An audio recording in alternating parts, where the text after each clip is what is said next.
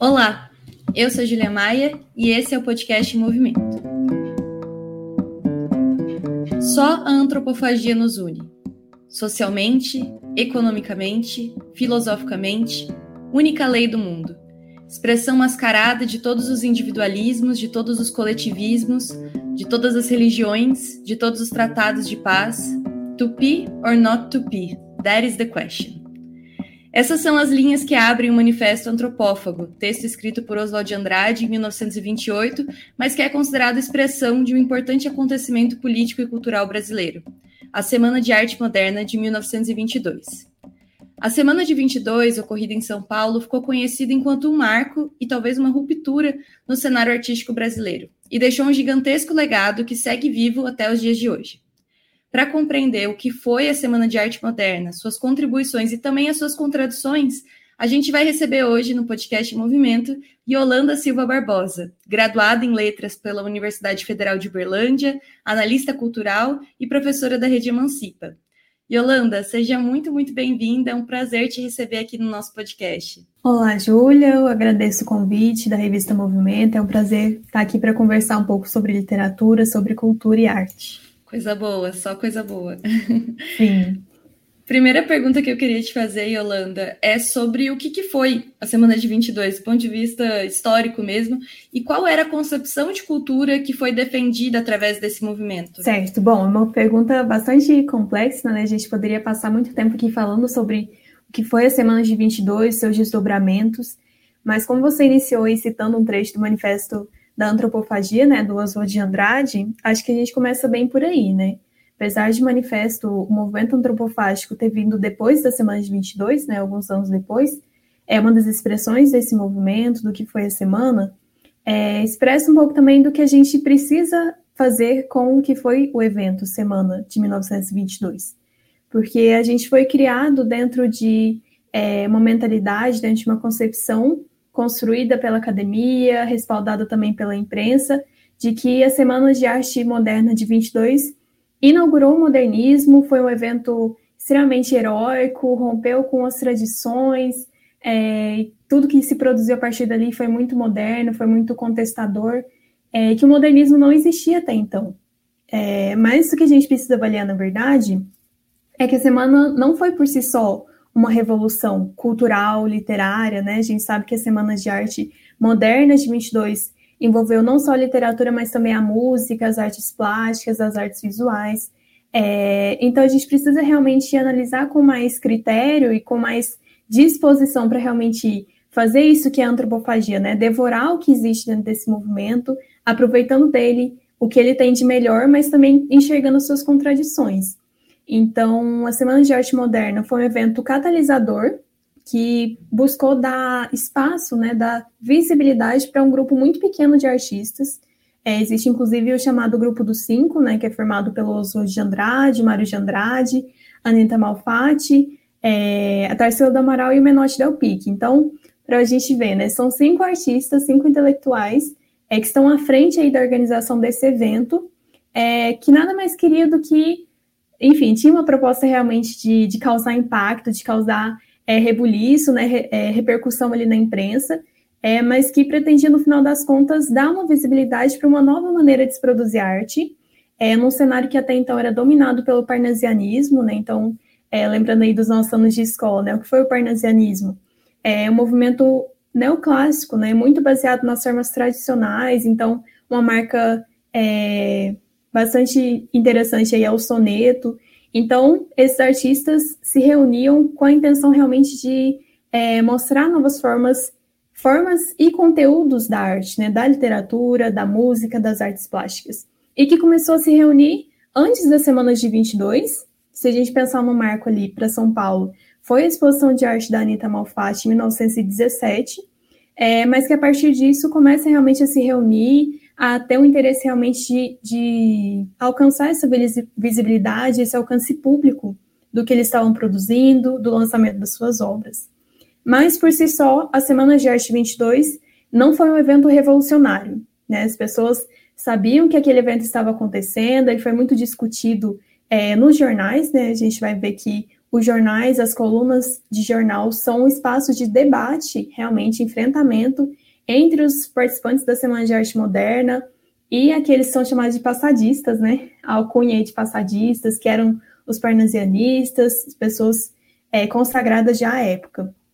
Mas que, na verdade, houve uma construção por parte, principalmente da imprensa e da universidade, da academia, é, do símbolo da Semana de Arte Moderna. Né? Então, é, colocar os seus participantes como heróis, que foi um evento revolucionário, de que a gente deve realmente comemorar a Semana de Arte Moderna de 22, é, mas eu proponho realmente que a gente faça um exercício de antropofagia, né? que a gente devore aí o que tem para devorar é, do conteúdo que foi produzido até então, mas sem é, compromisso restrito com o que foi esse evento, com muitas das práticas desses participantes, se a gente pensar, até o Plínio Salgado participou da Semana de Arte Moderna, então, assim, um evento repleto também de contradições. Você falou bastante dessa antropofagia, né, da gente ter uma relação de antropofagia com a própria Semana de 22, mas você pode explicar melhor o que, que é essa antropofagia cultural que os modernistas de 22 falavam e que você também é, retoma agora? Claro.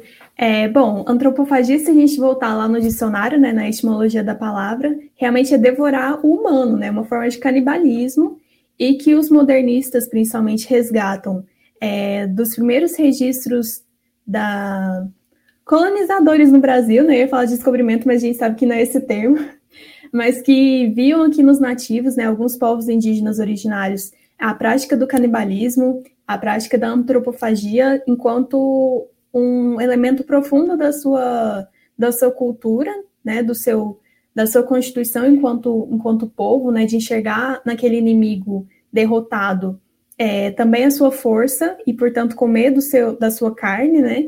É, então é uma prática que os modernistas resgatam e bem na, numa coisa que eles defendiam, num aspecto que eles defendiam, que era o primitivismo. Então, resgatar o que há de primitivo na história do Brasil, é tanto que o, Oswald vai lançar um livro de poesia chamado Pau Brasil, é, que ele fala de um suposto descobrimento do Brasil, né? E a gente sabe que não é bem isso.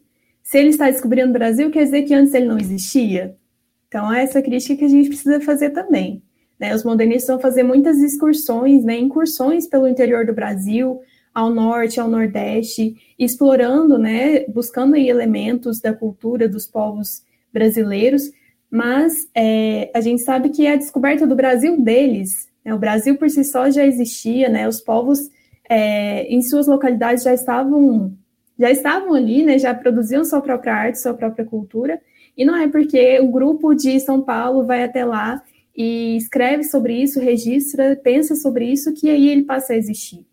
É, mas essa antropofagia, então, que os modernistas resgatam, literalmente, né, comer do corpo do inimigo sabendo ali que existe uma força, que existe algo de bom que pode ser aproveitado daquele inimigo, mas que aí, esteticamente, né, artisticamente, seria esse movimento realmente de você pegar tudo o que te interessa, que existe de produção artística, de produção cultural, assimilar aquilo para a produção de algo novo. Então, a gente fala que a Semana de Arte Moderna, o modernismo, tem a proposta de atualizar a inteligência brasileira, de produzir uma arte autenticamente nacional, é, buscando os elementos locais, elementos nossos mesmo, mas que ao mesmo tempo faz isso a partir do que? Do que já foi produzido, por exemplo, na Europa. Então, foi um movimento profundamente influenciado pelas vanguardas, né, o que são chamadas de vanguardas europeias, surrealismo, cubismo, dadaísmo, o próprio futurismo italiano, que tem lá as contradições de alinhamento com o fascismo, né, com Marinetti, um fascismo italiano, é, mas que pega então dessas vanguardas europeias, por exemplo, assimila, pega ali o que dá para ser aproveitado para produzir algo autenticamente nosso. Então, era muito disso que, que o Oswald propunha é, no Manifesto da Poesia para o Brasil, da antropofagia também. Então, produzir uma arte autenticamente nossa para exportação é uma, uma forma dele falar também é, nessa proposta. Ah, muito interessante, obrigada por, por falar sobre isso, porque às vezes na escola, né, tá, provavelmente todo mundo já teve contato com isso, mas é muito importante fazer esse debate nos dias de hoje também e ver como que essa lógica da antropofagia cultural é, faz parte, né, se incorporou também na forma como a gente trabalha com a cultura e também até com a própria política, e eu queria te perguntar um pouco sobre isso, né, você já teve, já fez alguns comentários sobre as relações da vanguarda europeia e da própria, dos próprios participantes da Semana 22 com a política propriamente dita. E o que eu quero te perguntar é onde que se encontram a cultura e a política na concepção dos modernistas daquela época, e se dá para a gente dizer que existia algum projeto político que unificava todos eles, ou se não. Bom, começar dizendo que é, a gente fala do grupo, né, dos participantes da Semana de Arte Moderna, mas tem que entender que é um grupo extremamente heterogêneo, tanto que ele se reúne ali brevemente, vamos dizer, mas ele logo se dispersa. Então, os próximos participantes da semana vão seguir caminhos diferentes. Se a gente pensar o que foi o Plínio Salgado ali com seu sua proposta fascista do integralismo, mas o que foi também o trabalho do Mário de Andrade é, enquanto secretário de Cultura, né? A gente poderia atualizar esse cargo dele para os nossos dias.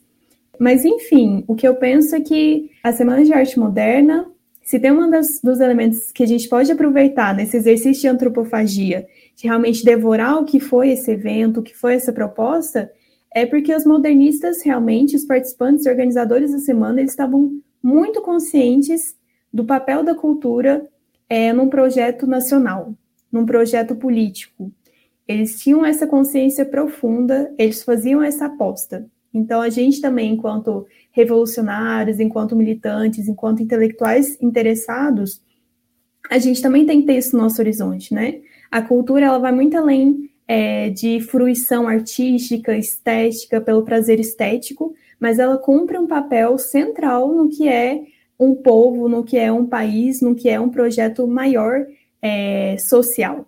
Então, os modernistas estavam muito conscientes disso, algumas variações aí do que, do que seria, né, de que forma isso se daria depois, é, na prática política, como isso se organizaria, mas a gente sabe que a Semana de 22 também está inserida num contexto político, social e econômico muito interessante da história brasileira e da história paulista, principalmente, né?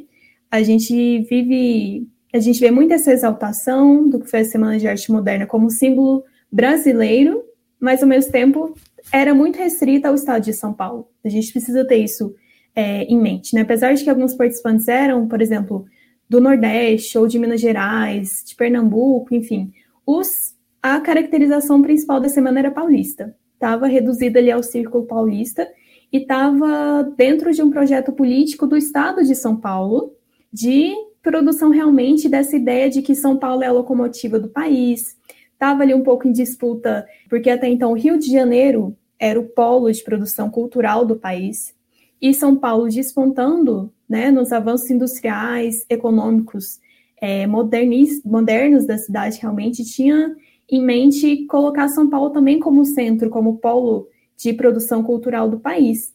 Então, os próprios modernistas, alguns participantes da semana, inclusive, Paulo Prado, por exemplo, é, fazia parte dessa elite cafeicultora que financiou a Semana de Arte Moderna, inclusive, né? Quem, quem patrocinou a semana? Porque se a gente pensar em 1922, um evento acontecendo no Teatro Municipal de São Paulo, não era um evento é, autofinanciado, um evento basicamente organizado só por artistas.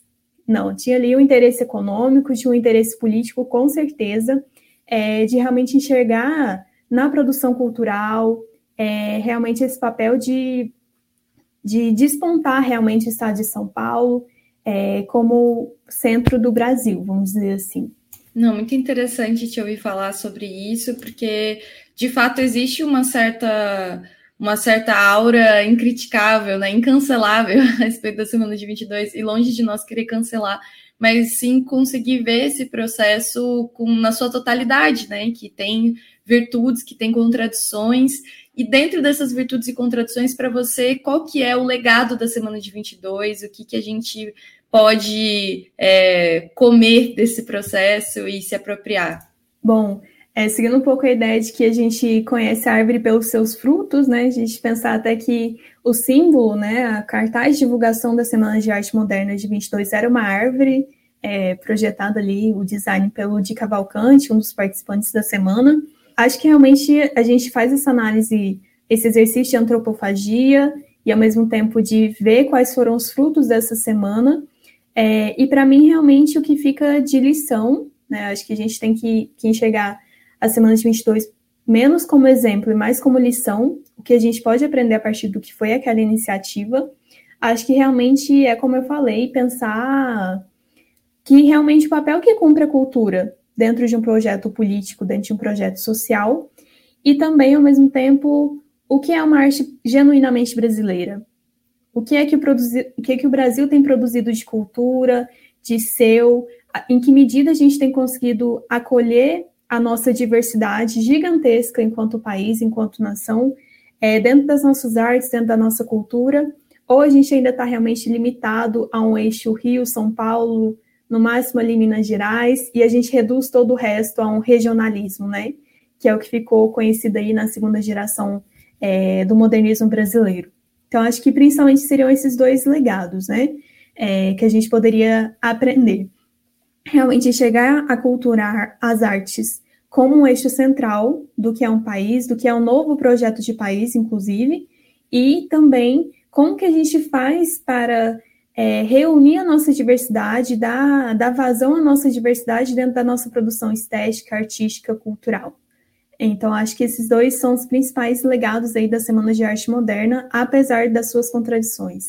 Eu acho interessantíssimo isso que você fala, porque coloca o debate cultural, é, tira da marginalidade, coloca no centro da disputa política, né? Especialmente para nós, vou falar nós porque eu sei que nós somos, né? Revolucionários que reivindicam a construção de uma sociedade radicalmente diferente. É, o debate cultural sai um pouco dessa esfera de algo que está ali próximo, mas que não é central, mas assume um papel de centralidade também. Queria te perguntar um pouco sobre isso. Como que você vê essa relação que a esquerda, especialmente a esquerda revolucionária, tem com o debate cultural hoje e como que essa relação poderia ser estabelecida? Qual a relevância de uma esquerda que debata e que atue sobre, sobre a cultura de forma mais ativa? Então, esse é um debate muito importante, né, que não é colocado com a, com a importância devida muitas vezes porque realmente reduz a cultura a, a, um patamar inferior, a uma coisa como perfumaria mesmo, né? Mas se a gente pensar no Brasil de hoje, depois de 100 anos da Semana de Arte Moderna, é, o que nós temos de moderno, o que nós temos de modernista, e pensar, por exemplo, que qual lugar que a cultura assume hoje no país, né? É frontalmente atacado. A cultura, as artes são um dos inimigos é, de primeira ordem do que é o conservadorismo, do que é o bolsonarismo, do que são todos esses atrasos é, políticos que a gente vem vivendo. É, se a gente pensar, por exemplo, que não existe mais o Ministério da Cultura no nosso país, existe uma Secretaria Especial de Cultura, e quem é esse secretário? Né? Até recentemente, é, falas né, e comportamentos, ações vergonhosas, né, que realmente acha é, cumpre esse papel dentro do projeto de poder bolsonarista e de atraso e retrocesso político mesmo de colocar a cultura como uma coisa inferior, como uma coisa segunda ordem, ou de desmantelar totalmente é, esse aparato, né, a estrutura que o Estado pode dar, pode oferecer para os artistas brasileiros. Então, que é, por exemplo, a perseguição à Lei Rouanet, é, o que a gente viu durante a pandemia, agora também é, com a Lei Aldir Blanc. Então, a gente precisa ir é, disputar todos os espaços realmente, porque a cultura nunca foi prioridade do nosso país, ou quando foi, foi só para exaltar realmente é, os que estavam no poder, né? Então, o financiamento, por exemplo, de artistas que produzem é, uma arte que exalte o poder, exalte as figuras públicas do nosso país. Então, a gente precisa realmente repensar, né? É, que o Estado, o que, que, a, o que, que a política, né, os partidos têm oferecido para os artistas, para a cultura, como que a gente faz para dar estrutura para que esses artistas possam viver, sobreviver no nosso país e produzir, né, com, com centralidade, com a centralidade necessária, o que a gente tem de melhor. Então, a gente sabe que, que a, a discussão sobre literatura, sobre as artes e a revolução é, inclusive, uma, um debate muito antigo, né? Se a gente pensar, por exemplo, Trotsky escreveu Literatura e Revolução, é, Lukács escreveu várias obras, né, pensando aí o marxismo, é, as artes pensadas a partir do marxismo, então é um debate muito antigo, é, mas que muitas vezes fica ali restrito ao debate intelectual, a alguns espaços pequenos dentro dos partidos, dentro das organizações, mas que na verdade precisa de mais destaque, né? Precisa de mais espaço, precisa de mais estrutura e financiamento, inclusive, né? Não a, a título de, de subserviência ao Estado, mas que possa realmente dar estrutura para esses artistas, para esses é, agentes da cultura no nosso país, realmente. Ah, muito bom te ouvir, Yolanda. E para finalizar, porque a gente já está né, chegando aí no nosso tempo, eu quero te fazer uma última pergunta quase que a caráter de curiosidade. Para você, se algo como a Semana de Arte Moderna acontecesse nos dias de hoje, quem seriam os nossos modernistas de 2022? Ah, realmente, essa é uma pergunta interessante. Eu estava até tentando lembrar aqui um artigo, não lembro se na Folha de São Paulo, Estado de São Paulo, sobre a semana de, de 22, em que o autor é, começava realmente fazendo uma. imaginando, né? Como seria uma semana de arte neomoderna em 2022?